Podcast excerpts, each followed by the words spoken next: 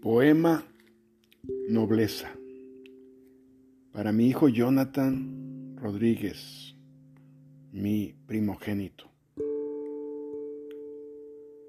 ¿Cómo definimos el éxito? ¿Dinero? ¿Posición social? ¿Acaso tener un puesto muy alto? ¿Ser muy ambicioso o ser un político muy popular?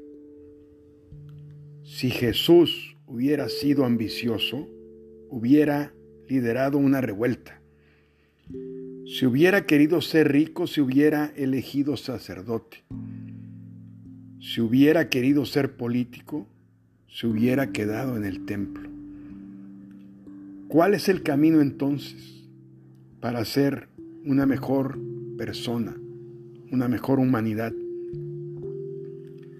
La bondad en estos tiempos es confundida con debilidad, la nobleza como algo sutil y etéreo, sin consistencia importante para triunfar.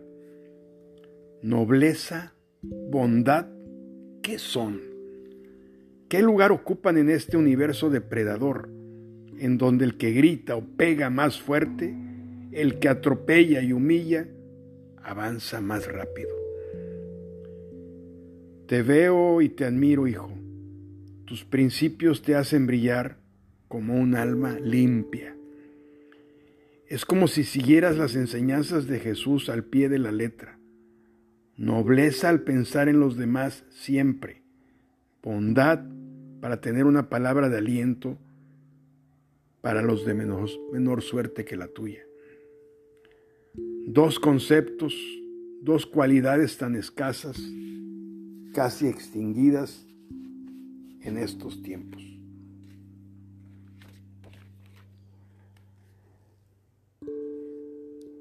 No sé si naciste con ellas o con el paso del tiempo las cultivaste con gran pasión. No pierdas el camino, no confundas el oro con el triunfo, no cambies tu nobleza por la aceptación.